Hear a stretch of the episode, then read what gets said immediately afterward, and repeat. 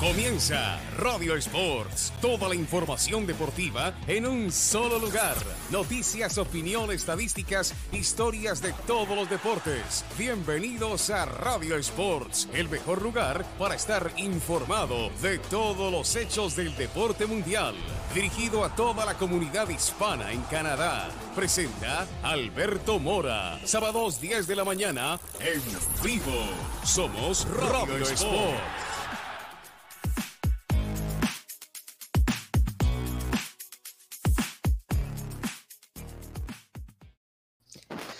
Amigos, ¿qué tal? Bienvenidos a una emisión más de Radio Sports, emisión del 27 de febrero del año 2020. Por supuesto, vamos a estar en versión audio a través de Spotify, por supuesto, más tarde. Y en vivo estamos ya en eh, Facebook, Twitter, y también en YouTube para que nos puedan encontrar y por supuesto estar muy atentos de la información deportiva y de los debates que vamos a establecer con todos ustedes el día de hoy. Como siempre y por segundo fin de semana consecutivo, acompaña Alex Gutiérrez, a quien le doy la bienvenida. Hola Alex, ¿cómo estás? Hola Beto, ¿qué tal? Mucho gusto saludarte, a toda la gente allá que nos sigue igualmente. Feliz de estar aquí contigo y pues bueno, bastantes noticias las que tuvimos este, esta semana, entonces habrá que, discutir un poquito por ahí.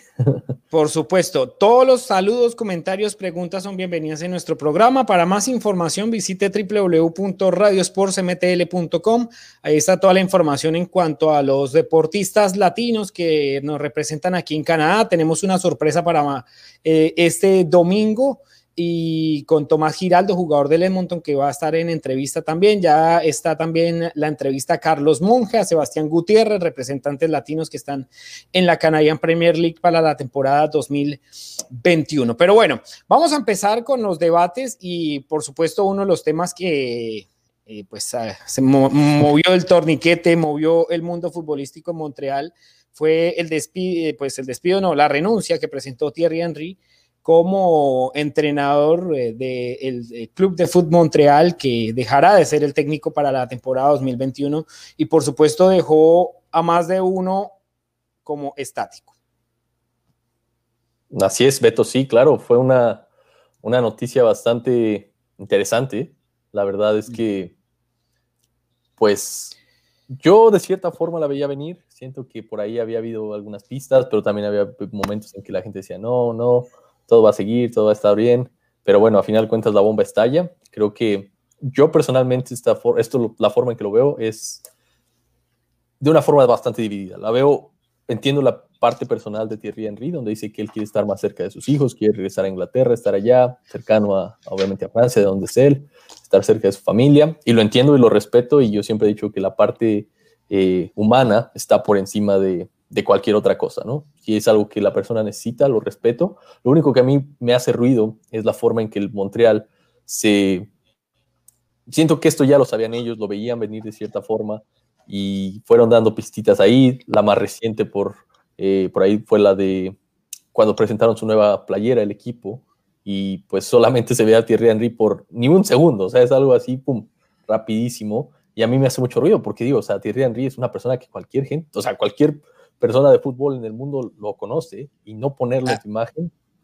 Ahí hay otra cosa, perdón Alex, lo interrumpo, y es cuando hacen el cambio de nombre y demás, que pues es una apuesta fuerte porque eh, aún sigue, digamos, la discusión por el famoso cambio de nombre del de el antiguo Impact de Montreal al CF Montreal, pues si yo tengo una vedette, una estrella internacional como lo fue Thierry Henry como jugador, su renombre de él como, sí, como, como lo fue como jugador y bueno, como su carrera pues lo, dejó ahí como en, el, en el Olimpo, pues historia del fútbol como uno de los grandes deportistas, pues obviamente el nombre pues va a pesar en algún lado. Cuando empieza toda esta historia del rebranding y el cambio de nombre, el logo, etcétera, no se ve Thierry Henry y uno dice, ok, si se quería una imagen o proyectar una imagen internacional del equipo, pues yo tengo una persona que me puede ayudar sin ningún lugar a duda con su imagen y eso era eso podría haber sido eh, Thierry Henry, pero no lo fue así. De hecho, en la presentación el pasado 14 de, de enero hizo una breve introducción que todo estaba muy bien, el logo, el nombre y que van a seguir trabajando adelante y demás. Y fue una introducción o una presentación de él de unos cuatro o cinco minutos y paré de contar. Entonces, eh, ahí adjunto algo más a lo que tú también estabas tratando de, insinuar que, que, el equipo, pues desde hace rato, pues estaba como tratando de, de ponerlo a él como imagen en varias cosas, ¿no? Sí, claro. O sea, yo, esa es la parte en la que no, pues no me explico un poco. Yo siento que ahora con todo esto del cambio de nombre, la, el descontento que existe por parte de la afición eh, hacia el equipo, por la forma en que se han hecho estos manejos, el cambio de nombre que se mantuvo un poco en secreto, ahora con este nuevo uniforme que no ha sido de gran aceptación. Eh, esto creo que viene todavía a patear el avispero aún más, ¿sabes? Porque es una situación en que el equipo o la gente de, de Montreal, los aficionados, van a estar este, diciendo, pues, ¿qué va a pasar ahora? ¿no? Estamos muy cerca del arranque de la liga, Thierry Henry estaba ahí construyendo un equipo para lo que sería la temporada y ahora se va él, ya se había ido su, su asistente, ¿no? Que se había salido para ir a... Sí, entonces ahora creo que hay mucha incertidumbre en el aire que creo que no le favorece a nada al, al, equipo, ¿no? Yo soy de los mensajes cifrados y les voy a presentar algo en este momento que se, se realizó durante la pandemia, ¿no? En el año anterior.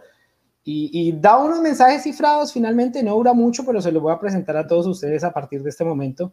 Eh, lo, que, lo que fue esta entrevista en Sky Sports con, con, un colega de él y por supuesto pues muy jocosamente. Se lo voy a presentar porque es bien, bien, bien interesante y dejó un mensaje ahí en, en Veremos que, que es bien interesante.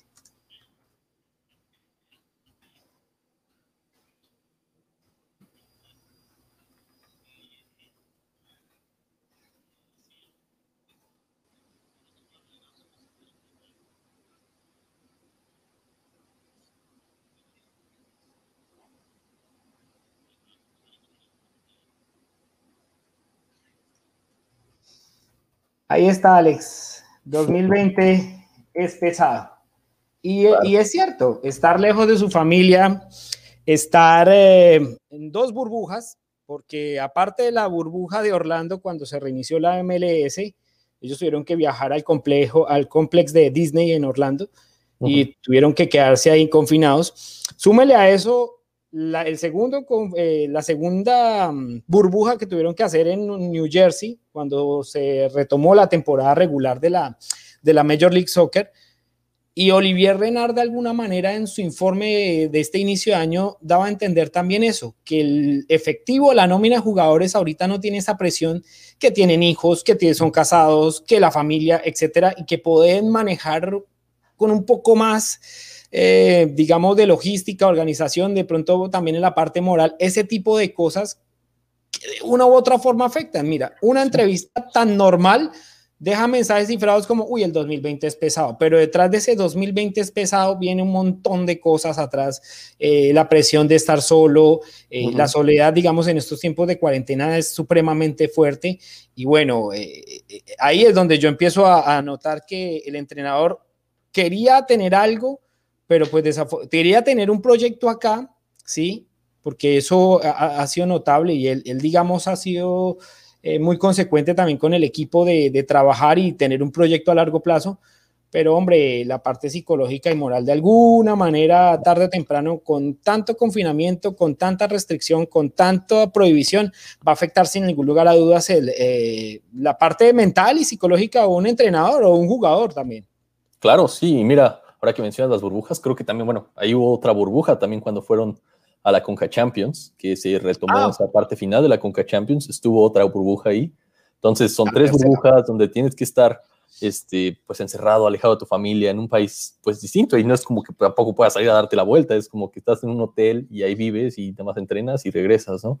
Eh, la parte personal, creo yo, como, como lo decía al inicio, es lo, pues, lo más importante, ¿no? No importa que seas un, un atleta, un doctor, un estudiante, a todo mundo le afecta de cierta forma y, yo lo entiendo y creo que hasta cierta forma nosotros como personas que estamos lejos de nuestro país de origen lo entendemos, lo difícil que ha sido estar en la pandemia, estar alejado de tu familia, no saber qué va a pasar, no se ve la luz al final del túnel tan cercana, ¿no? Entonces, yo lo entiendo y lo respeto ese punto de, de Thierry Henry. Siento que es una baja muy, muy sensible para Montreal en muchos aspectos, porque creo que era, creo yo que era el técnico ideal para el equipo era un tipo con renombre, era un tipo ya reconocido, un tipo que te iba a traer jugadores porque iban a decir, yo quiero pues aprender de él, ¿no? Entonces jugadores importantes iban a poder venir a ese equipo y pues Entonces, habrá que ver qué sucede. La verdad es que habrá que ver ah. quién llega a sustituirlo. Ahí nacen otros, otros interrogantes y voy a agregar también a Joaquín que ya se conecta acá con nosotros. Hola, Joaco, ¿cómo estás? No, está, no te escuchamos, Joaco, estás sin audio. Eh, bueno, por ahora, mientras Joaco retoma el sonido, ahí usted mencionó algo también importante, Alex, y es los jugadores que llegaron a, Montreal este año. y, lo hablamos también en programas anteriores, que todos los que llegaron dijeron, eh, por ejemplo, Johnson dijo, no soy del perfil que le gusta a él, pero yo vengo a demostrarle que puedo ser una herramienta útil a Thierry Henry. Él es mi ídolo. Eh, Joaquín Torres, el, extremo argentino que también llegó procedente de Newells, dijo que para él es un honor trabajar, pues por supuesto, con una leyenda del fútbol mundial como lo es eh, Thierry Henry. Tomás Giraldo, que lo vamos a escuchar pronto en, en, una entrevista exclusiva que tuvimos en Radio Sports, también habló maravillas de él, que con su experiencia internacional le ayudaba a establecer ciertas estrategias de juego dentro de la cancha. Entonces, no solamente en la figura de Henry como wow, la vedette, la gran estrella que fue como futbolista a nivel mundial, sino también ese, ese entrenador un poco humano, un poco que, le daba ese tipo de consejos a, estos jugadores que de alguna u otra forma son nuevos en, el, en este mundo del fútbol, de la MLS, etcétera, y, va a ser perjudicial totalmente. Y ahí es, ahora quién. Para mí es un error porque no se supo mm, manejar los tiempos y esto se hubiera cuadrado de pronto algo más fácil, de proponerle al decirle, bueno, quieres tener a tu familia acá, bienvenido sea, vamos a gestionar lo posible. El otro problema es que los equipos canadienses, esta es la hora que no saben si juegan acá o juegan en Estados Unidos. Está más allá que aquí. Honestamente, hoy a más o menos un mes de iniciar la, la, Major League Soccer, ellos están más cerca de jugar en Estados Unidos que jugar aquí en Canadá. Entonces, todo ese tipo de cosas también sin duda va a afectar eh, organización, logística, si, hasta poder negociar un contrato, lo mencionábamos en programas anteriores, negociar un contrato con un jugador, con un entrenador en Canadá, en los tres equipos de Canadá, es casi imposible hoy. ¿Por qué? Porque todos van a decir, bueno, me voy a, me, me llego a jugar a una ciudad pero me toca irme para otro país a, entrenarme, a hacer la pretemporada y casi a jugar todas las temporadas allá. Entonces no puedo establecerme y a vivir en un hotel. Entonces, e, eso es bien complicado. Yo pienso que es, es un error por parte del equipo de, de no tratar de establecer primero que todo esas cosas que hay atrás de la persona, y yo pienso que es un acierto de Thierry Henry decir, ok, primero está la familia, primero está este tipo de cosas donde ha sido muy difícil, no solamente para él, si una estrella como Thierry Henry sufre de estar solo por no tener a su familia, pues imagínense el resto, ¿sí? una persona que tiene mil contactos en el día, que te escribe, le puede escribir, no sé cuántas personas le podrán escribir por su, por su chat de privado al día, que tiene contacto casi con miles de personas eh, durante una semana, por ejemplo, le afecta por no tener su familia. Eso es claro. Entonces, es un acierto por él porque le respeto y todo eso, y es primordial. Primero la familia y después va el resto. Eso, eso es una ley de la vida para mí. Y para mí sí es un error, pero no de Thierry Henry, más sí del equipo en no establecer de pronto algunos acuerdos antes de eh, empezar la pretemporada, porque ahorita el problema es, eh, Joaquín, que pues quedó todo en el limbo. Sí, ahora sí me escuchan. Sí, sí claro. ok. Sí, pienso igual que ustedes. Este, creo que es un error más del equipo que de Henry. Eh, particularmente, yo difiero con Alex. A mí no me gustaba Henry. Para el Impact nunca me gustó. Eh, sé que era la, parte positiva que él tenía era que, que ¿ah? no, está bien. La parte positiva, digo yo, que tenía Henry era que era, digamos, un líder en el sentido de que los jugadores lo veían con, con, con respeto. En, esa parte sí, ¿no? O sea, pero en la parte de, digamos, de cómo jugaba el equipo, eh, no me gustó nunca. Eh, cuando él eh, fue técnico en el Mónaco tampoco hizo nada.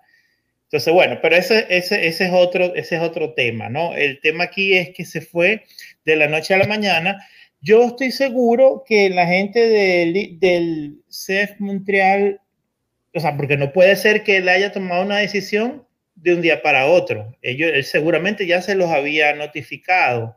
Entonces no pueden venir a decir que los agarró de, sin, sin, sin, aviso ni nada. Y era lógico, como dices tú, si tiene la familia lejos, los mismos jugadores. Esto también puede pasar con cualquier otro jugador importado que tenga el, el club. O sea, no solo por, con el técnico, porque es que realmente es difícil que estás confinado, estás en otro país.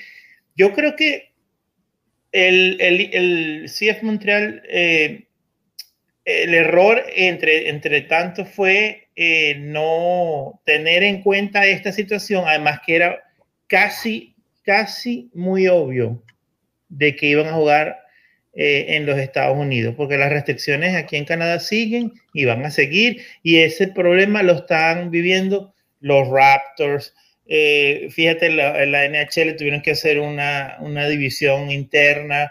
O sea, todo ese problema no solo es, la MLS, son todos los equipos canadienses y todos los equipos están con esa posible, digamos, situación que les puede pasar de que cualquiera se les va a ir. Entonces tienen que tener como un plan B. El, el, el CF Montreal no lo tuvo y ahora están a la expectativa a un mes de empezar la temporada estar sin técnico. yo, creo que, yo, yo, creo que sí tenían plan, pero creo que ese plan B también se les fue a la basura, al, al, canasto de basura, cuando Patrice Bernier renuncia también como asistente eh, técnico de, del, de, del, CF Montreal para volver a... Para irse a TV, a TV a eso. Pero, claro, pero, es que, pero es que fíjate una cosa, o sea, me va, Patrice Bernier acaba de renunciar y Henry también, o sea, días de es como si ya tuviera todo, como si ya estuviera todo organizado realmente. A eso voy, o sea, tú me vas a decir que, que, que cuando Bernier renunció, ellos no sabían que Henry estaba eh, con esta situación familiar encima. Claro que sí. No, no sabían. Por supuesto. O sea, entonces, sin embargo, te voy a decir algo. Eh, Bernier, eh, bueno, y yo, y yo, les pasé a ustedes una, una, lista de candidatos posibles a técnico, ¿no? Eh, Para allá vamos. Porque Bernier, antes, antes, no, espérame un minuto. Antes de cerrar, quiero dejar dos, dos anotaciones. La primera, que va a ser el, el que llegue, va a ser el noveno entrenar, 1, 2, 3, 4, 5, 6, 7, 8. Será el noveno, el será el noveno entrenador en los últimos 11 años. ¿Correcto? será, el octavo desde que eh, eh, Montreal está en la MLS. Y lo otro de los porcentajes en cuanto al rendimiento de estos jugadores, eh, de estos técnicos, perdón. Thierry Henry tiene el segundo porcentaje en cuanto a rendimiento más bajo de los siete anteriores técnicos que han estado por el club con un 31,5%. El que estuvo con el porcentaje más bajo fue Frank Klopas, norteamericano, que estuvo entre el 2014 y el 2015 con un porcentaje del 30,12%. Ese es mm. el entrenador que tuvo un rendimiento más bajo. Thierry Henry solamente está ahí abajo. Eh, dirigió 29 partidos y su récord no es nada positivo, honestamente, en cuanto a ello. Es uno de los equipos que más recibió goles en la liga el año pasado y ganó nueve partidos, empató cuatro y perdió 16. Entonces, ok, eh, todos sabemos el nombre que era Thierry Henry, todos sabemos lo que pues genera él como persona, como nombre, eh, pero en el campo pues fue una, fue una montaña rusa, honestamente, lo que pasó con eh, el antiguo Impact de Montreal la temporada pasada, porque el equipo pues sí estableció puede ser un, un sistema táctico similar, pero pues los resultados no se vieron, ¿no? Y el desafío, digamos, para este año era un poco también más alto porque se le, se le trajo jugadores para complementar quizás una idea de tener recambio a esa nómina principal que ya tenía él como establecida, ¿no? Y ahí llega el segundo problema, que es el que tú vas a agregar. ¿Quién podrá venir a dirigir ese barco con unos jugadores que posiblemente, pues, eh, el entrenador que llegue va a decir, pues, gracias, pero no me, no me gusta? Ajá. Eh, gracias, pero no es de mi idea o no es de mi filosofía tener a estos jugadores dentro del terreno. Yo juego con línea de cuatro y no juego con tres como lo hizo Enrique. Exacto. Ahí empieza la discusión. ¿Quiénes son los candidatos para usted, Joaquín, de, para sustituir a Thierry Henry? Bueno, yo te voy a decir, hay una lista que incluye a Mauro Bielo, este, que incluso dice que tiene el mejor porcentaje eh, cuando, estuvo con el Impact, ¿no? 38. Yo, te digo algo, yo viví la época de Mauro Bielo como jugador y como técnico. Eh, tampoco me gusta, no es que no me gustan los, ningún técnico, pero, pero no, no, no, no lo veo, o sea, yo creo que el Impact hoy por hoy necesita un técnico al estilo Patrick Vieira, por ejemplo, eh, que estuvo sonando demasiado para el Toronto Football Club y a la final terminaron por Chris Arma. Entonces yo creo que sería una tremenda oportunidad de tener, primero porque Vieira conoce la liga, ¿ok? Conoce la liga. Este, segundo, bueno, habla francés, evidentemente. Eh, y, es un buen técnico, o sea, lo, eh, conoce la MLS. sí, jugó en New York. Este, New York City.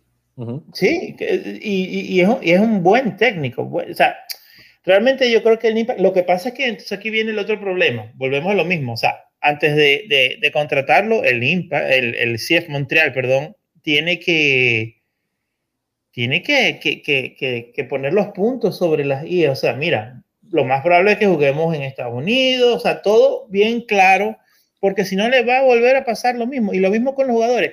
Y lo otro que, que a mí me, me, me, tiene un poco desconcertado es, todas estas últimas dos semanas, ustedes han visto que el Impact ha venido firmando jugadores, firmando jugadores, firmando jugadores. Esos jugadores, como dice Beto, esos jugadores fueron traídos porque Henry los aprobaba, a menos que, que sea tan, tan, tan alocada la gerencia que trae jugadores por traer sin decirle al técnico, cosa que no creo que sea así. Entonces, aunque, aunque, aunque, también ha hecho la, la gestión también, y lo, lo, mencionamos también hace mucho rato, que la gestión fue buena, porque hay que tener en cuenta también los factores que mencioné aquí en el principio. E, e, está, está contratando jugadores, de hecho trajo ocho, pero en unas circunstancias donde está extremadamente complicado fichar jugadores por la situación del equipo en este momento. Sí, que no sabe ni siquiera cómo viajar a, a, aquí a Toronto. Exacto. Sí, sí, sí, sí. Es, es, complicado porque primero tienes que tal vez, no sabes si vas a entrar primero a Canadá y después irte a Estados Unidos, no sabes si vas a llegar directamente a Estados Unidos, no sabes dónde vas a estar establecido. Este, es un problema realmente para los equipos canadienses en general.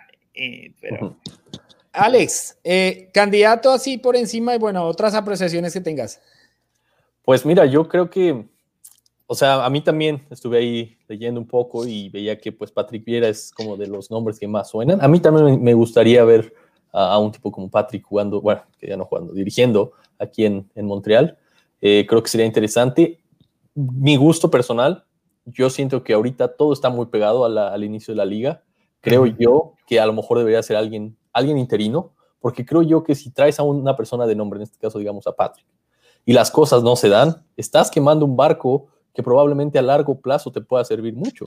Entonces yo creo que si yo estuviera en, la dirigencia de, Montreal, yo lo que haría es traer a una persona interina, una persona que a lo mejor ya esté familiarizada ahorita con el ambiente, con lo que está pasando ahorita en este momento, que se lleve la temporada, desechar a lo mejor de cierta forma un poco esta temporada y esperar a que las cosas se tranquilicen, se estabilicen para el futuro y ahora sí traer a una persona con nombre que ya ahora sí haga un proyecto serio y ya lleve el equipo a un lugar estable. Porque creo yo que si traes a una persona con nombre, a una persona de estos nombres que están arrojando por ahí, que, que tenga un cierta, eh, un respeto en la liga y las cosas no se dan bien, puedes quemar un buen cartucho a largo plazo. Bueno, a, propósito de eso que dice Alex del entrenador que conoce la casa, hay uno que lleva seis años en los cuerpos técnicos que han pasado aquí por Montreal, eh, por el Impact de Montreal, hoy SF Montreal, es Wilfred Nancy. Y es el que más está sonando ahorita, de hecho es el entrenador que va a iniciar el campo de entrenamiento el próximo eh, lunes con eh, el equipo. y bueno, conoce la idiosincrasia del equipo, conoce las metodologías que podría establecer eh, en el terreno de juego, conoce el ambiente, conoce los dirigentes y ahorita pues es el entrenador eh, interino del equipo. Podría ser una opción para eso que está diciendo Alex, que pues no, que no se saca nada trayendo un técnico voy a poner un ejemplo, Remigar, que está sin equipo en este momento, volverlo a traer a 15 días de iniciar la pretemporada a conocer jugadores, a conocer los jugadores que trajo el año pasado que llegaron, porque él no conoció a Romel Kioto, por ejemplo, para conocer los nuevos y para empezar a establecer una idea. Es un trabajo que no toma 15 días, eso es claro.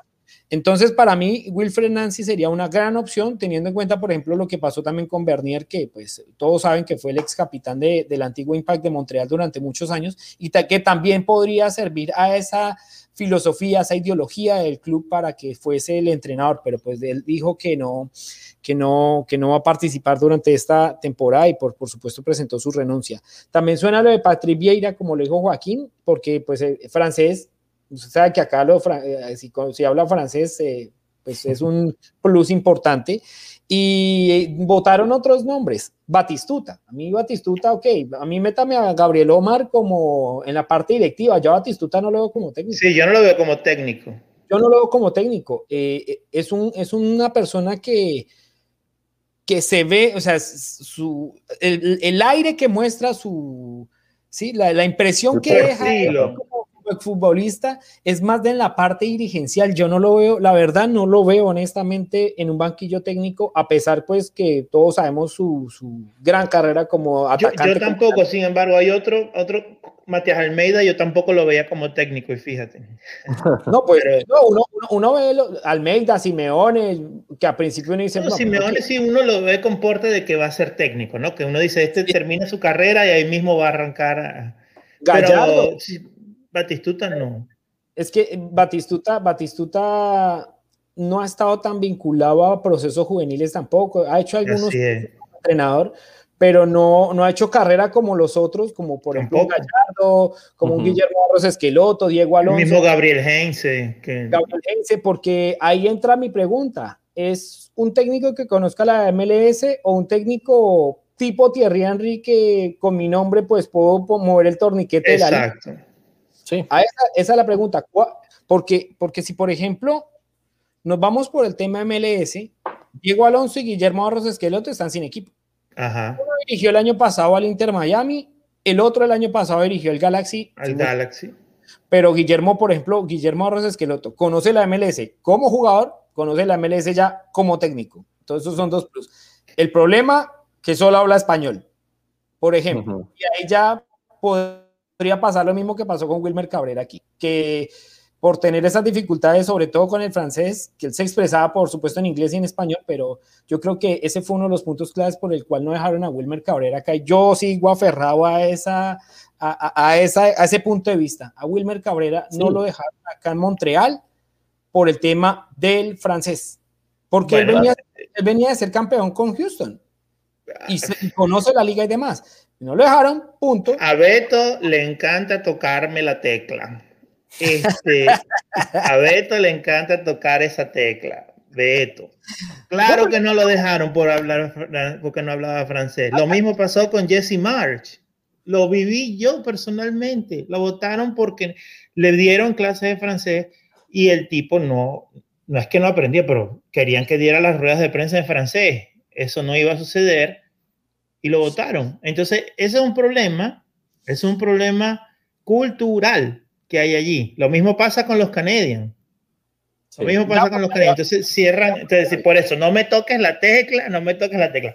Volviendo a lo del técnico, este, eh, yo estoy totalmente de acuerdo en, que, en lo, que dijo Alex, en el sentido de que puedes tener ahorita un técnico interino, eh, sin embargo, yo te diría algo, Alex, les diría algo, Alex y Beto. O sea, la temporada no ha arrancado. Esto yo, imagínate cómo, es diferente, pero imagínate como en, las eliminatorias cuando un equipo que va a empezar a jugar se queda sin técnico. Tienen que empezar a buscar como locos, ¿no? Las federaciones eh, rápidamente.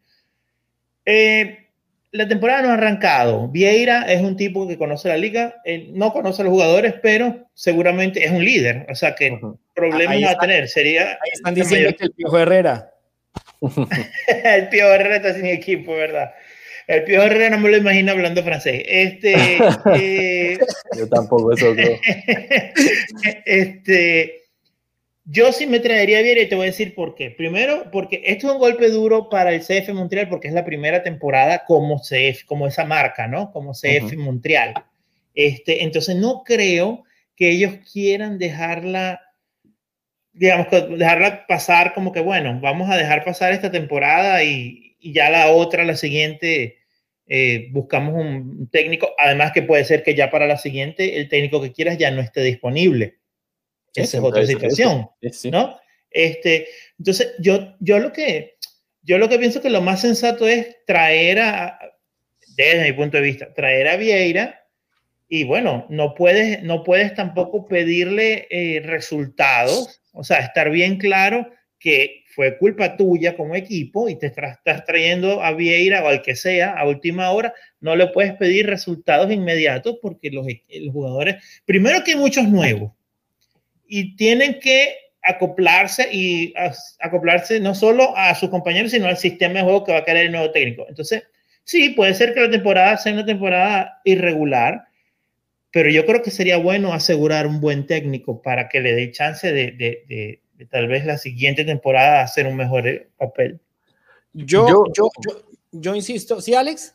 No, yo en esa parte que decía Joaquín, creo que sí es un buen punto, o sea, creo que pues de cierta forma es la primera temporada del, del CF Montreal eh, y van a querer dar una buena impresión, pero al mismo tiempo creo yo que pues también es un volado, ¿no? O sea, es un volado a donde te quiera que te vayas, ya sea que te vayas con una persona de renombre, te vayas con una persona interna, yo sinceramente creo que tienen que traer a alguien que hable, o sea, uno tiene que hablar francés, no creo que vayan a traer a alguien que se vayan a, traerse por Batistuta, el Piojo, este tipo de mm. personajes que, que, tienen mucho nombre, que tienen mucho cartel, pero culturalmente en, en Montreal creo yo que no van a encajar eh, por, por el tema de, del francés y eso, eh, pero creo yo que, pues sinceramente es una buena oportunidad también, en parte de esta nueva imagen, dejar a alguien de casa, o sea, dejar a alguien que, que ya conozca el sistema, que si por azares del destino se da bien las cosas y le dan la oportunidad y el equipo empieza a ganar, empieza a ir bien, tiene una buena temporada,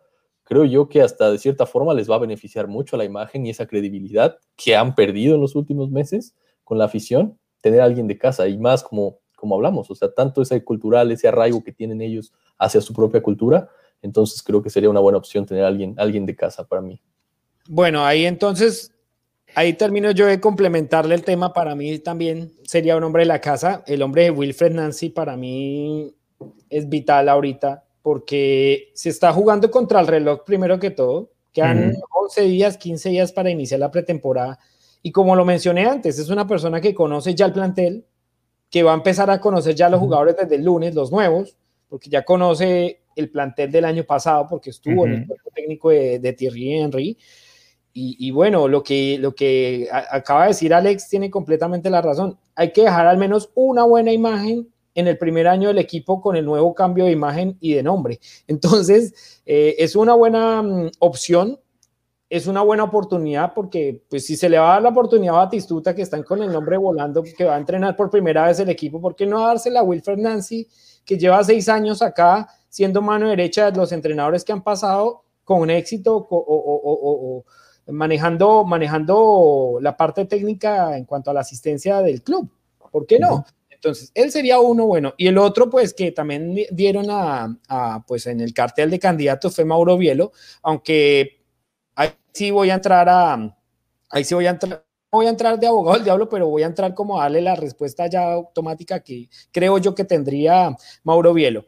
Él está con la selección sub-23 canadiense que va a jugar los clasificatorios a los Olímpicos de Tokio y yo no creo que vaya a dejar ese proyecto por venir a dirigir un proyecto que sí, él tiene en el corazón porque es un gran, un gran de, de, Montreal y del Impact en su momento, pero hombre, está a puertas de entrar a un clasificatorio para ir con Canadá a los Juegos Olímpicos. Y por supuesto también es el asistente técnico hoy en día del, del equipo de... de sí.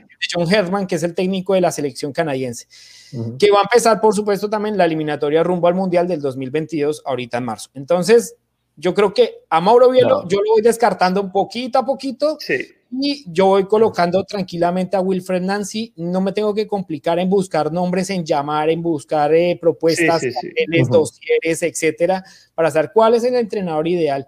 Yo creo que lo tenemos en casa y hay que aprovechar que él ya conoce como lo, ya lo he mencionado muchas veces, la filosofía y demás, para poder establecer eso. Vamos a ver qué pasa entonces con el tema Thierry Henry, que ya pues se despidió de Montreal y por supuesto con la llegada del nuevo entrenador, o la continuidad, por supuesto, del interino que ya está en este momento y que va a comenzar la pretemporada con el Club de Fútbol Montreal. Comentarios. Omar Villegas, el técnico que debe llegar o que llegue, debe venir con una lista de refuerzos accesibles al club, si no, será repetir la irregular campaña de Henry. Eso es cierto, aunque yo creo que. Cierto, pero es que ya los, ya los trajeron. Ya no hay más contrataciones. ya trajeron, ese es el problema. Juan Manuel, Juan Manuel Gutiérrez, el Pío Herrera está sin equipo también, ya lo habíamos mencionado. Alberto Gutiérrez, Batigol sería una buena opción y una buena oportunidad para el de comenzar su carrera como técnico. Ok, bien, pero vuelvo y digo yo, que vaya a comience en Argentina. Exacto, es que aquí no, es que no se necesita un técnico que comience. En no, no, no, Montreal, en el Montreal. y no solamente eso, allá tiene la facilidad de que no tiene que llegar a estudiar idiomas. Entonces, que empiece su carrera, como lo hizo Hernán Crespo con Defensa y Justicia. Así. Hernán Crespo y ¿qué logró? ganó la Sudamericana. Acaba de ganar la Sudamericana con Defensa y Justicia en Argentina. Entonces, ese tipo de técnicos latinos que están empezando, pues hombre, dejémoslos que empiecen en clubes de Sudamérica y si se les da la oportunidad de dirigir eh, a nivel, digamos, eh, de Norteamérica, que toca pues expresarse en otro idioma, pues ya llegará la oportunidad vuelvo y pongo el caso de Alonso y de Guillermo Arroz Esqueloto, que también ya dirigieron en, en la Major League Soccer. Y dice Omar Villegas acá para agregarnos otro comentario, el Foot Montreal y los Canadiens no vienen teniendo, eh, no vienen teniendo suerte con sus técnicos. Eso es lo que nos dejó el tema de la salida de Thierry Henry y quién podrá dirigir, por supuesto, al CF Montreal para la temporada que viene. Vamos a agregar en la segunda parte del programa a nuestra colaboradora Laura Bolívar, que ya está acá con nosotros y la vamos a saludar de inmediato. Laura, ¿cómo estás? Y bienvenida a Radio Sports emisión semanal. Hola, hola Beto, Alex, Joaquín, ¿cómo están? Hola Laura, hola, Laura ¿cómo estás? Bueno, yo agregué a Laura porque vamos a cambiar de deporte rápidamente. Del fútbol pasamos a un deporte pelotica más chiquita con raqueta y vamos a hablar de tenis porque mm, se desarrolló el abierto de Australia la semana anterior eh, en la rama masculina, femenina, dobles, etcétera.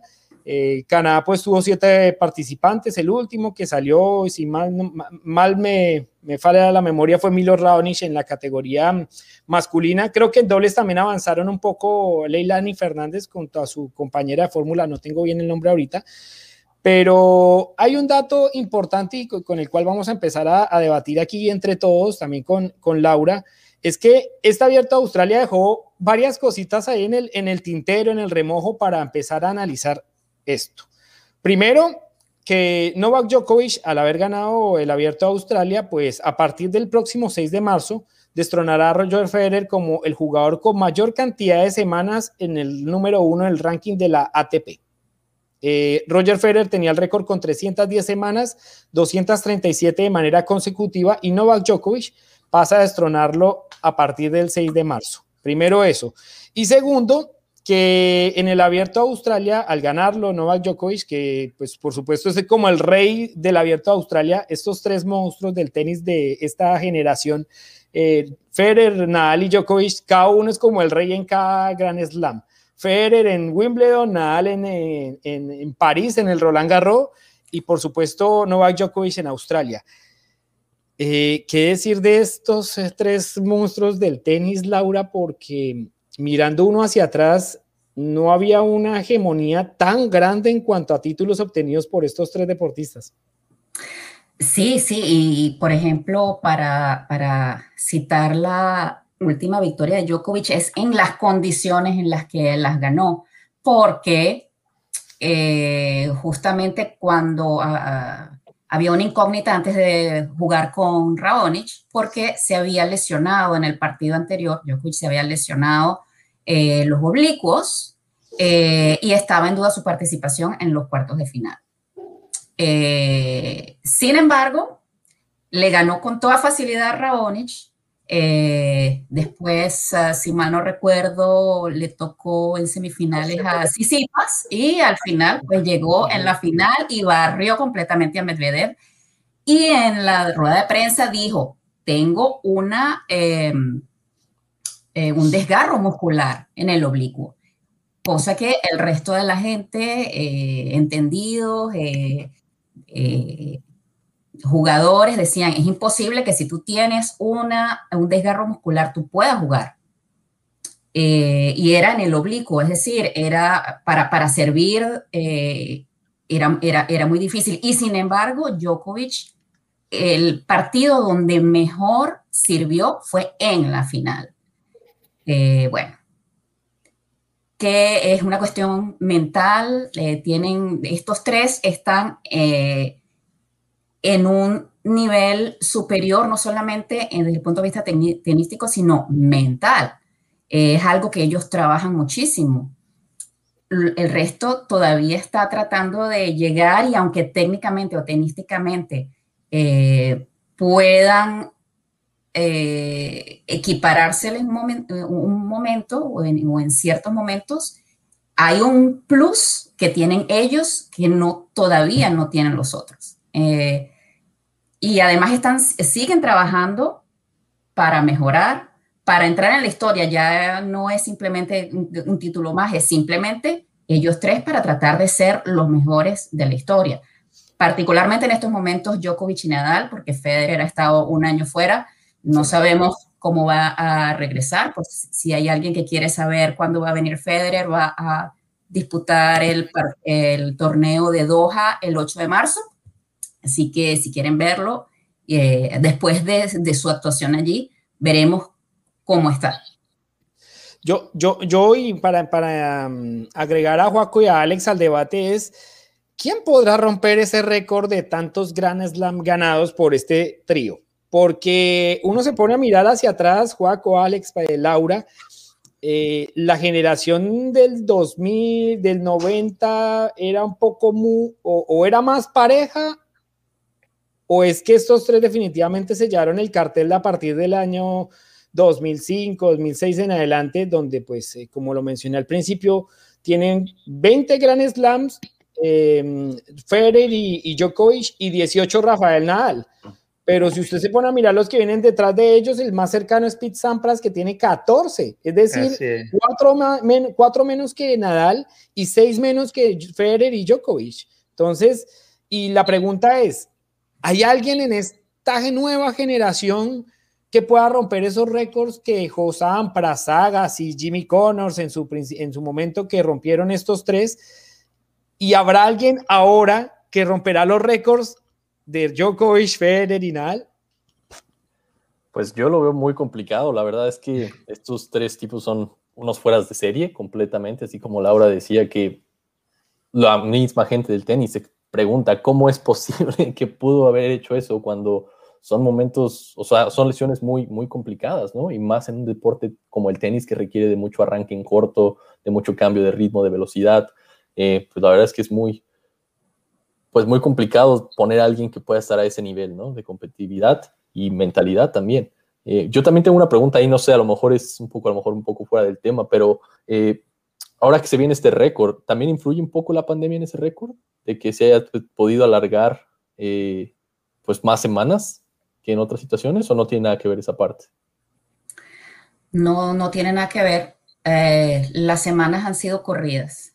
Ok, pero no hubo cancelaciones de torneos en otro lugar en el que a lo mejor... Aunque hubiera cancelaciones de torneos, lo único que cambió es que eh, todos mantenían sus mismos puntos porque saben que para el ranking eh, si el año pasado, es decir, el año anterior, tú ganaste un Gran Slam y me, digamos el Australian Open, y el año siguiente tú lo pierdes, o sea, mm, te quedas eliminado antes de la final, tú pierdes esos puntos que habías ganado el año anterior. Mm, Entonces, lo que hicieron fue congelar el ranking y si tú no ganabas, por ejemplo, en los, los torneos que se jugaron al retomar la actividad eh, durante la pandemia, eh, si no llegabas a tener el mismo desempeño del año ah, anterior, no perdías los puntos, los mantenías igual. Entonces, lo que ha, sucedido es que simplemente se van adicionando puntos si, si en un torneo ibas ganando puntos. Eso es lo único que han cambiado.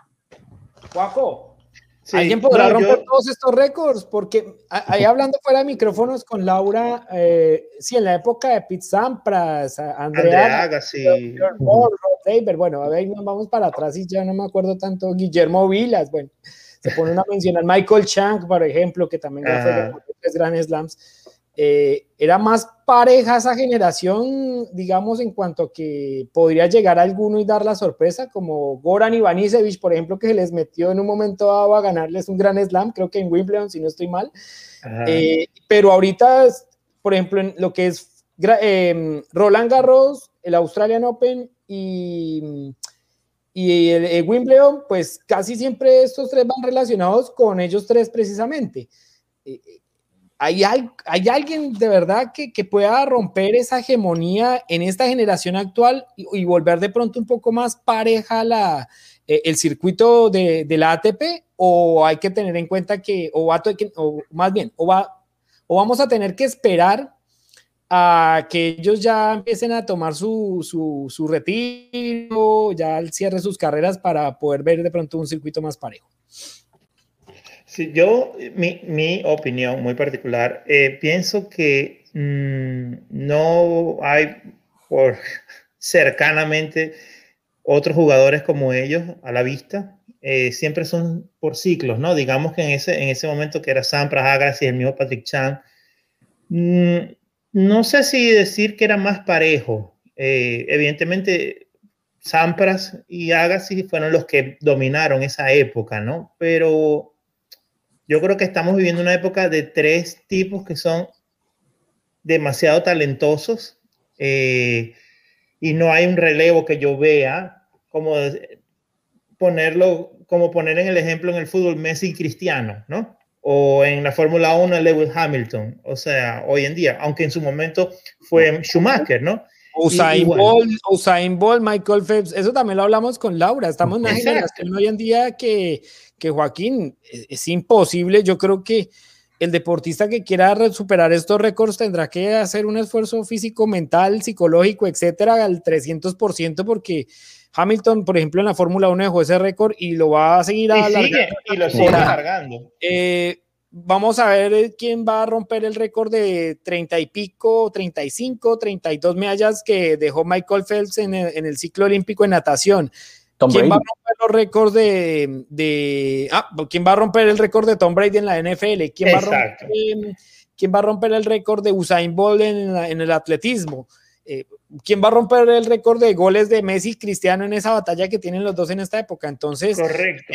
el tenino es la excepción y, y, Laura, eh, hay un tenista, hay un tenista, por lo menos uno que uno diga, ok, esta podrá ser la esperanza de querer de pronto acercarse a ellos, no decir que vaya a romper los récords y demás, pero que empiece a ser fuerte dentro del circuito y que, que les empiece a dar ese miedo de que él mismo puede como superarlos en este instante. Sí, sí, pudiera haber. Eh, obviamente sí, eh, no olvidémonos del récord porque para empezar a hacerte tu carrera en, en lo que romper récord se refiere, tienes que empezar muy temprano. Nadal ganó su primer Grand Slam a los 19 años. Eh, Federer a los 22, casi 23. Eh, Djokovic como 21. Eh, y los que ahora pudieran ganar un Grand Slam está Tim, que ya ganó uno el año pasado y tiene 27 años. Dominic Tim ganó el, US Open. Bueno, pues no, no se le quita mérito pero no estuvo Djokovic, no estuvo Federer, no estuvo, no estuvo Nadal en ese, en ese Gran Slam. No, y, lo otro que es más, perdón, te interrumpo, es que ganó el Gran Slam a los 27 años. Exacto. Exacto, su primero. El, el finalista fue eh, Zverev, que también es otro de la Next Gen, que ya está como que pasando a la etapa siguiente. Eh, y hasta ahora no ha ganado ningún, Gran Slam. Pudiera Medvedev, el último finalista aquí en el Australian Open, pudiera ser. Él venía de una racha de como 20 partidos consecutivos ganados y el único que se la rompió fue Djokovic. Eh, pudiera ser, pudiera ser, y, y, Medvedev tiene en la actualidad 25 años. Entonces, por los momentos no se ve nadie eh, que pudiera romper el récord, pero sí hay candidatos eh, que pudieran ganar algún, algún Gran Slam aquí y allá. Eh, el próximo Roland Garros, por supuesto que Nadal va a ser el favorito siempre y cuando esté en salud, sino que no tenga lesiones. Actualmente está lesionado de la espalda, así que creo que se va a cuidar mucho justamente para guardarse para la gira de, de, arcilla. Eh, Federer no se sabe eh, actualmente en qué está, pero la verdad, en, Wimbledon este año probablemente Djokovic sea el favorito. Eh, es el que le ha quitado la hegemonía que tenía Federer en Wimbledon Así que, bueno, no sé, realmente, pero sí hay alguno que otro que pudiera. Eso, eso, eso deja claro también, Juaco, ya para cerrar el, tema en que estos deportistas que llegan a, obtener eh, estas cantidades de trofeos y títulos y récords en Grand Slam, como lo son Federer, Nadal y Djokovic, arrancaron muy temprano y Laura nos da unos daticos así muy, muy, muy al detalle, Alex y, y Juaco, que por ejemplo Tim lo ganó a los 27 años, y Medvedev tiene 25 y, hasta ahora está, digamos, eh, sonando en el radar de finales de Gran Slam. Eh, eso quiere decir que también la hegemonía que impusieron estos tres fue tremendamente grande, porque para que deportistas que lleguen a 25, 27 años, hasta ahora a ganar su primer título de Gran Slam, hasta ahora estar apareciendo en el radar del circuito, quiere decir que el poderío que tuvieron estos tres en los años anteriores fue bastante importante, ¿no? Sí, claro. Obviamente estos tres tipos comen en una mesa aparte completamente de los demás. Eh, son unas personas que, en verdad dominan el, juego y que pues ya de, cierta forma ha, bloqueado a lo mejor el, avance de otras personas a los títulos, el acceso a esos títulos, ¿no? Que, que pues bueno, ellos tuvieron acceso desde que eran muy jóvenes, ¿no? El caso de Nadal, como menciona Laura, a los 19 años, que pues bueno, es una, es una diferencia bastante interesante ahí, ¿no? Sí, y también hay, eh, aparte de lo que uno pueda decir o lo que podamos nosotros debatir, yo les traje, les tengo aquí unas declaraciones de Djokovic que en una entrevista que le hicieron en Eurosport durante el Abierto de Australia, en donde le preguntaban acerca de la Next Gen. Y él dijo lo siguiente, les voy a leer, la presión siempre ha estado allí, es parte de lo que hacemos. Siempre se ha hablado mucho acerca de las nuevas generaciones que vienen y que podrían tomar el mando respecto a nosotros tres. Pero siendo realistas es algo que todavía no ha ocurrido y es algo de lo que no podemos estar hablando todo el día. Con todo mi respeto hacia los otros chicos, es decir, hacia la Next Gen, todavía les queda mucho trabajo que hacer. Yo, por mi parte, no me voy a quedar aquí y dárselos, los Grand Slams, en bandeja de plata. Haré que se maten trabajando para ello.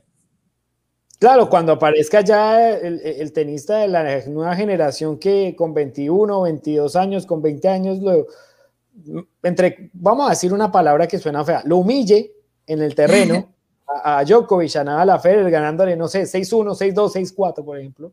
Eh, el hombre va a decir, ok, bueno, ya este, este, este señor puede ser un buen prospecto y si vuelve y se enfrenta y vuelve y le gana, ok, me está confirmando que sí.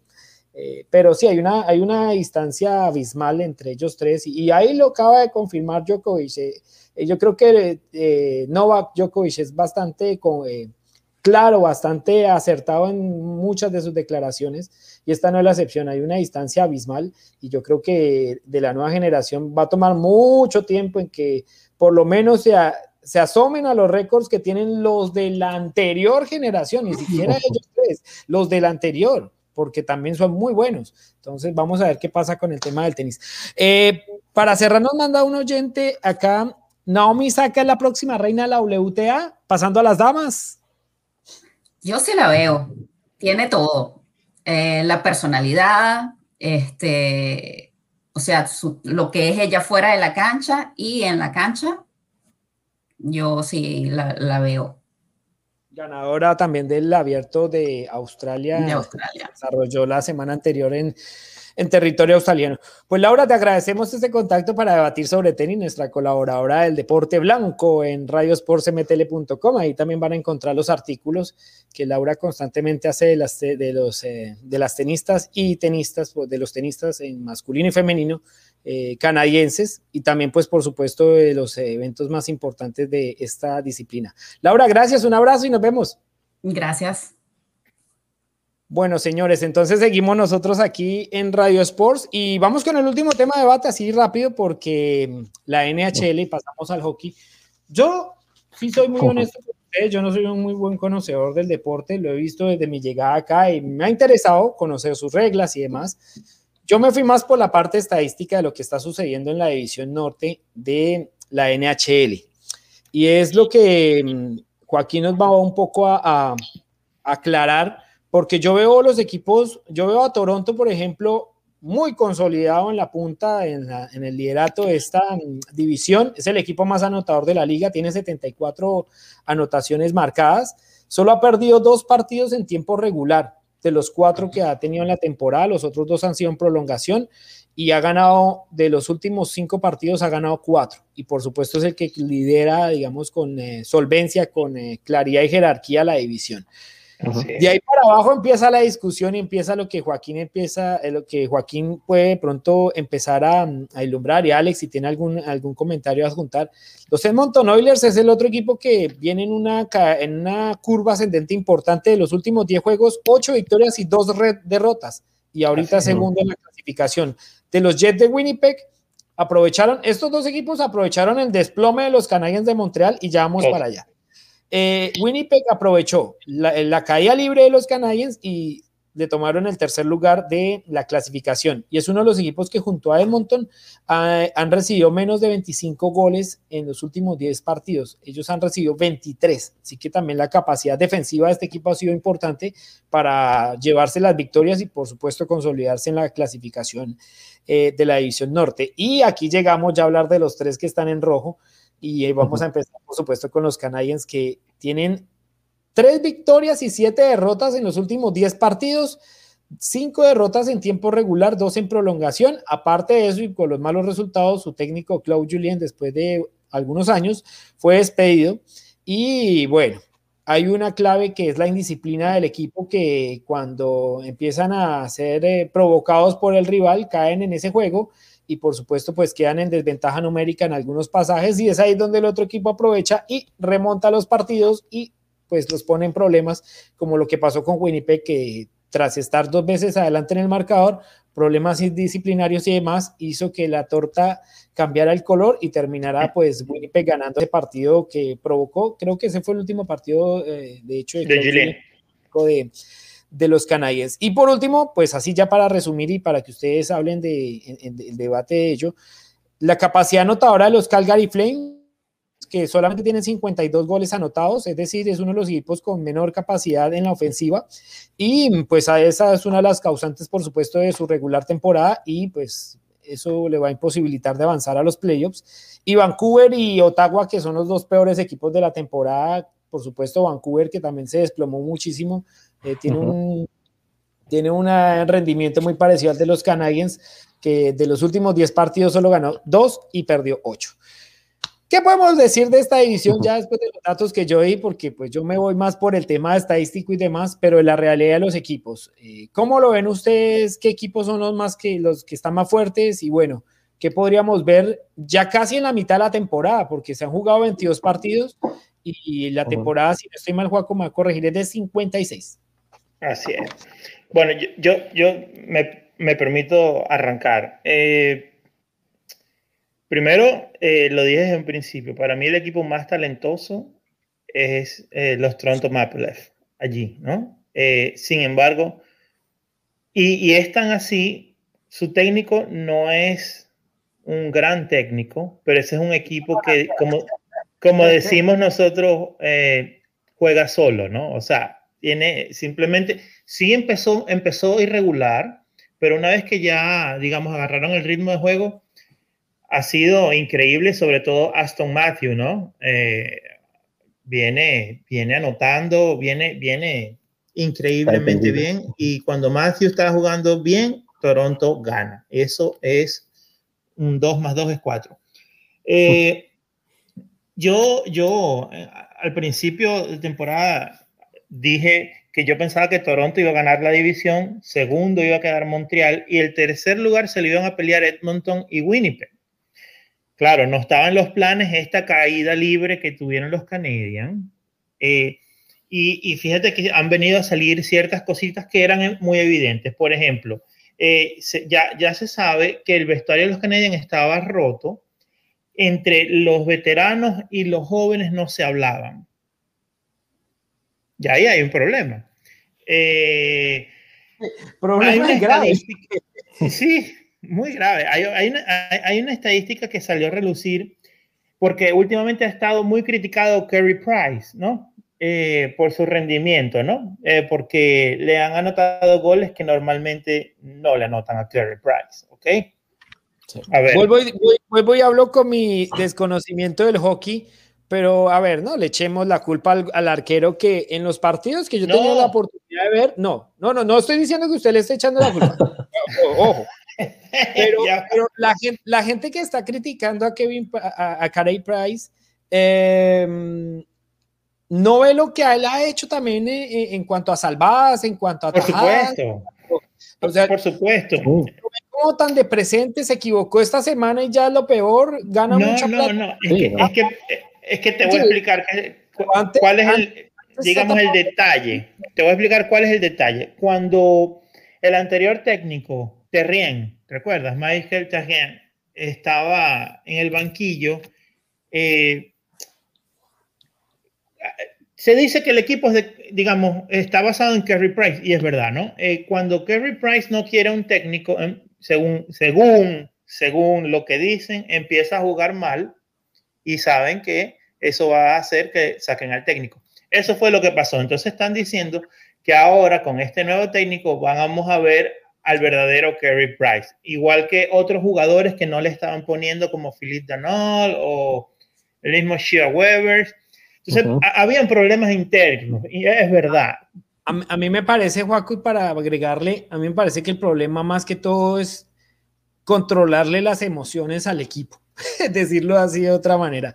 Porque, hombre, ¿cómo es posible que, y, ya habría que entrar un poco más en detalle en los números, los goles que han recibido cuando están en inferioridad numérica? es horrible. La disciplina es tremendamente impresionante. Y, es horrible. es como que ya cuando estaban en power play, eh, el otro equipo ya sabes que le van a anotar a los Canadiens. Exactamente. Y, no, no, puedes culpar a Price. y ojo, y ojo que no es de esta temporada, Juaco.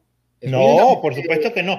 De hecho, de hecho, se trajeron jugadores como Tiffoli, Edmondson, eh, Anderson, o sea, se, trajeron jugadores que se suponía que iban a mejorar esa parte defensiva, eh, porque no solo es la parte de, que el Canadian tenía una defensa de, jugadores pequeños, ¿no? Trajeron tipos grandes, pero a la misma vez habilidosos, ¿no? Incluso hasta anotadores, ¿no? Eh, pero tienes que tener un sistema de juego. O sea, lo de Julien, yo creo que ya Julien había hecho su ciclo, ya, ya los equipos sabían a lo que jugaba, ya no había una sorpresa, ya se sabía y los jugadores estaban, ya se veía el descontento, ¿no? Que había. Lo que yo sí yo no estoy de acuerdo fue en haber votado a Kirk Muller y te voy a explicar por qué. Kirk Muller tiene en Canadian, mira, fácilmente, y no estoy exagerando, eh, alrededor de 40 años en la organización, porque estoy hablando desde que fue jugador hasta como técnico, ¿no? O sea, eh, yo recuerdo desde pequeño, de hecho, lo comentaba, lo comentaba aquí en mi casa, eh, en mi cuarto, cuando yo estaba pequeño, tenía puros cuadros de Kirk Muller y de, esa generación, de Patrick Roy, eh, Denis Savard. Eh, o sea, el tipo siempre ha sido eh, constante con los Canadiens y siempre ha sido el asistente del head coach y él ha pasado por muchos head coach. O sea, realmente él no tiene la culpa. Él, hace lo que el coach a la final le diga. ¿Me entiendes? Él tuvo un hiatus cuando le dieron la oportunidad de ser coach de los Carolina Hurricanes y Canadian dice, claro, ve, o sea, vas a ser head coach. Estuvo unos años allá, no, no tuvo buenos resultados, volvió a Canadian. Entonces, voten a Julien, sí, ya era hora tal vez de un cambio, pero ¿por qué votar a Muller? ¿Por qué votar a Muller? No, me parece en lo absoluto. Y el técnico que trajeron, Duchesne, es un técnico que es como lo del CF Montreal. Es un tipo que viene de, estar en la organización, que conoce, pero que va a tener algo muy complicado en volver a armar al equipo en el sentido psicológico y de, de, unión, ¿no? Porque tal vez, y en, lo táctico lo va, va, a cambiarlo también, pero, pero es más, el, el, problema que hay es el problema interno que tiene él que resolver para que el equipo eh, rinda, en la cancha, ¿no? Sí. Eh, bueno, yo tengo la, la, pregunta ya para el cierre, Joaquín, y es, eh, se clasifican tres, ¿correcto? Es correcto. Toronto yo lo veo ya, honestamente, sí del otro lado, de, del otro lado de los playoffs. Y la pelea está aquí entre Edmonton, Winnipeg y yo creería que los Canadiens si logran arreglar todos estos pequeños problemas que tienen honestamente en este transcurrir de la, de la temporada. Eh, de los otros tres podríamos de pronto tener alguna sorpresa o definitivamente eh, no, la, sorpresa Vancouver, Vancouver y Ottawa yo ya los veo como un pie más eh, pensando ya en la otra temporada que en esta. Por ahí pero están los Flames que podrían arreglar. Pero para mí los Flames estando deben estar, no sé qué dice Alex, pero para mí los Flames están allí. Para mí Vancouver debió haber quedado de último y Ottawa no. Ottawa tiene un buen equipo, no era para estar así. Sin embargo, ha venido ganando unos jueguitos últimamente, han venido subiendo. No creo que les dé, yo creo que, que ya está partida la tabla en dos, ¿no? Eh, pues Ottawa fue el que sacó los trapitos al sol de los canadienses. Claro, pues ahí, fue, donde empezó todo. Claro, porque pierdes con el peor equipo de la liga que nada más tenía un juego perdido en ese momento, un juego ganado, perdón, y, vino, siempre pasa así con los Canadiens. Cuando hay que cortar la mala racha a otro equipo, Canadian le toca y pierde.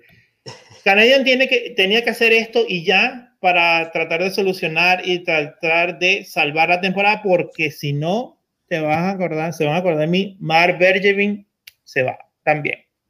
Ok. ¿Y de Calgary? No, Calgary, Calgary está donde debe estar. Calgary no tiene equipo para, para avanzar. Este, no es un equipo malo, no es un equipo malo, pero, pero, los otros equipos son mucho más talentosos. Los Edmonton incluso. Eh, eh, fíjate que los Edmonton Oilers en algún momento de hace el año pasado o antepasado, y, Alex lo, dirá que vive allá, eh, era un equipo durísimo, durísimo, y jugaban espectacular con el que es tal vez el mejor jugador de la liga, Conor McDavid. este, que, ¿Por qué dijimos que Edmonton, en mi caso particular, iba a quedar peleando el tercer lugar con Winnipeg? Bueno, porque ha venido jugando irregularmente desde la temporada pasada ahora, pero son un equipo muy talentoso. Entonces, Calgary no es malo, pero tiene mejores equipos encima. Tiene a Toronto, tiene a Winnipeg, a los mismos Canadiens. Este, entonces, no es que sea malo, pero Calgary está donde debe estar. Sí, coincido completamente en ese aspecto con, con Joaco. O sea, Calgary es un equipo, como ves, es un equipo bueno, pero no es espectacular. Es un equipo que compite y ahí está peleando y un poco incómodo. Y hasta ahí, hasta creo que está donde, hasta donde le dan su, su, su talento. Exacto. Eh, en el caso de Edmonton, creo que, como bien menciona este Joaco, eh, está peleando ahí. La temporada pasada ya ha venido consolidando un proyecto sólido porque por mucho tiempo, o sea, estuvo arrastrando el, el, el, prestigio, o sea, pero ahora ya esos jugadores jóvenes que pudo ir recogiendo en los diferentes drafts cuando eran sus primeras selecciones y tenía acceso a eso, esos jugadores jóvenes ya están teniendo un impacto en la liga y están obviamente cobijados por Conor McDavid, que es obviamente ahorita el, creo yo, el mejor, el mejor jugador de, la liga, sin lugar a dudas, eh, pues ya están llevando ahí un ritmo importante y creo que Edmonton se puede, puede dar una sorpresa bastante importante ya cuando se llegue a los playoffs ahí. Eh, en el caso de los Canadiens, en mi opinión, este, pues se les vino ahorita ya una situación muy complicada, están en un momento diferente, pero creo yo que sin lugar a dudas ellos van a avanzar, tienen un equipo muy bueno. Kerry Price para mí aún sigue siendo, aunque ya es un tipo que ya está a lo mejor en una etapa más madura, sigue siendo para mí el portero, el mejor portero de la liga y lo ha sido desde hace mucho tiempo. Entonces, una vez que él en verdad se ponga las pilas y diga, sabes que ya voy a jugar, se vuelve totalmente una muralla, ¿no?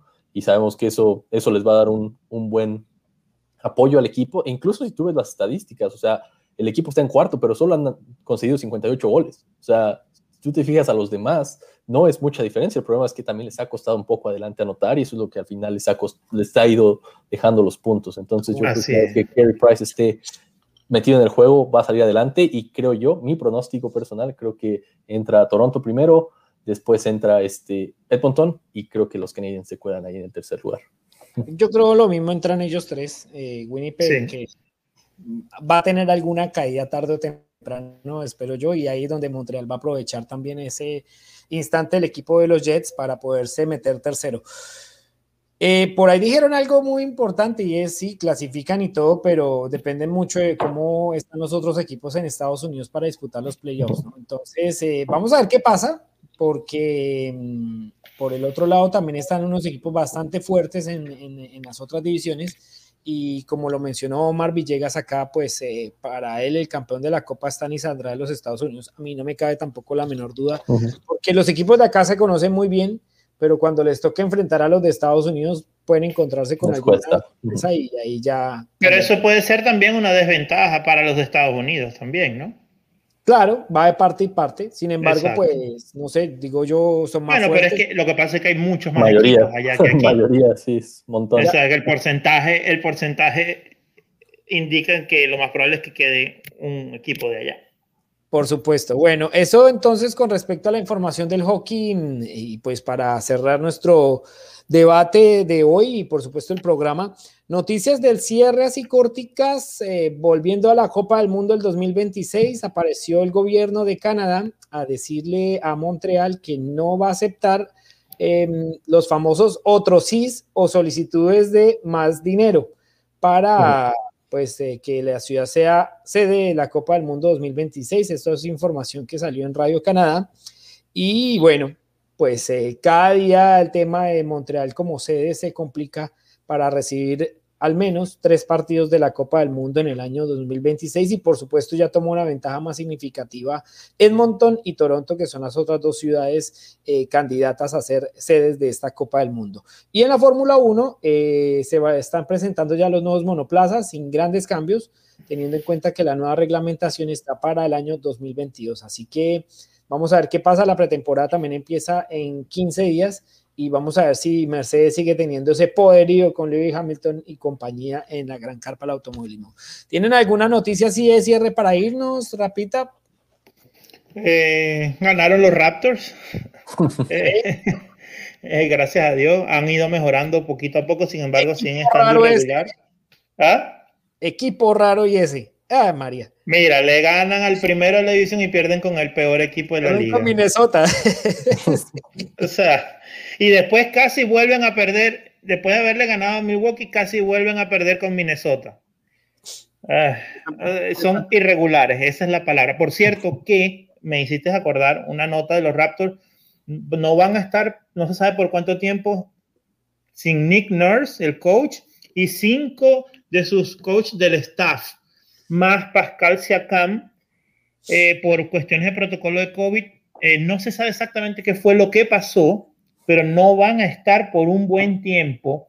Quien va a dirigirlos va a ser Escariolo, que es el italiano que dirige a la selección española. Este, me parece un golpe duro. No, no han dicho aún exactamente la explicación, no, no, no la han dado. Simplemente dieron la información de que eso iba a, suceder a partir de ahora. No vamos a ver ni a North ni a cinco de su equipo por unos tiempos, incluido Pascal Siakam. Es un golpe duro para, para los Raptors. Por supuesto que sí. Alex, ¿tienes alguna nota de cierre pronto? Eh, sí, pues solo para confirmar lo que se anunció hace unos cuatro o cinco días por ahí, que Qatar y Australia cancelaban su participación en la, en la Copa América de Argentina-Colombia. Entonces, este, pues bueno, los dos equipos invitados que, que por lo general tiene la, la, justa sudamericana, pues han decidido que no van a participar, obviamente por razones eh, relacionadas a la pandemia.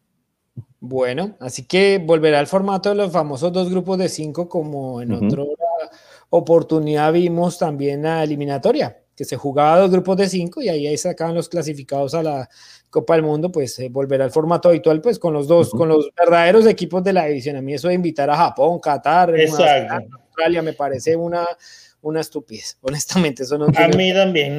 yo, yo, yo sí, por ejemplo, sí, a mí me gustaba cuando iba a México, eh, iba a Costa Rica. Bueno, pero son equipos de, de porque son de América, o sea, porque se llama Copa América, ¿no? Lo que pasa es que entonces está la Copa de Oro, entonces debería unificarse y haber un gran torneo, digo yo. Señores, y a propósito de ese, ese es un tema que vamos a hablar con un colega colombiano, Reinaldo Acosta, en nuestro nuevo podcast en las 18, eh, que va a salir pronto en Spotify y vamos a hablar de ese tema. La CONCACAF y la CONMEBOL deben unirse. Vamos a debatir, vamos a hablar con datos, estadísticas, hasta con los estadios, eh, eh, asistencia a los estadios, demás. Eh, vamos a empezar a debatir si, si es conveniente o no, porque hubo un antecedente y fue la Copa América que se desarrolló en Estados Unidos. Y de ahí pues nacieron muchos rumores con respecto a eso, ¿no? Entonces vamos a hablar de ello con, con Reinaldo en las 18, así se llama el podcast que vamos a tener en versión audio. Pronto si Joaquín se quiere animar allá para que le, yo le ensalce la lengua, pues eh, con mucho gusto. le encanta, le encanta echarle picante. le gusta echarle picante. Nos vemos, gracias a todos, gracias a Laura también por colaborarnos con el debate del tenis, gracias eh, a Joaquín, gracias Alex por estar siempre conectados a Radio Sports, edición semanal. No olviden, este mm, podcast va a estar en versión audio también en Spotify para la gente que quiera escucharlo en el carro, en su trabajo, no importa en dónde, puede ponerse usted sus audífonos y escuchar también todo el debate de los temas más eh, relevantes del deporte durante la semana aquí en Radio Sports. Y para las notas escritas de las fuentes que tenemos en cuanto a latinos en Canadá y los deportes de este país, pueden visitar www.radiosportsmtl.com. Ahí pueden encontrar toda la información. Por supuesto, las redes sociales es arroba radiosportsmtl y ahí hacemos toda la actualización deportiva de Canadá en español. Queremos hacer la diferencia en eso. Señores, nos vemos. Un abrazo y chao, chao. Hasta luego. Chao. Bye. Chao, chao.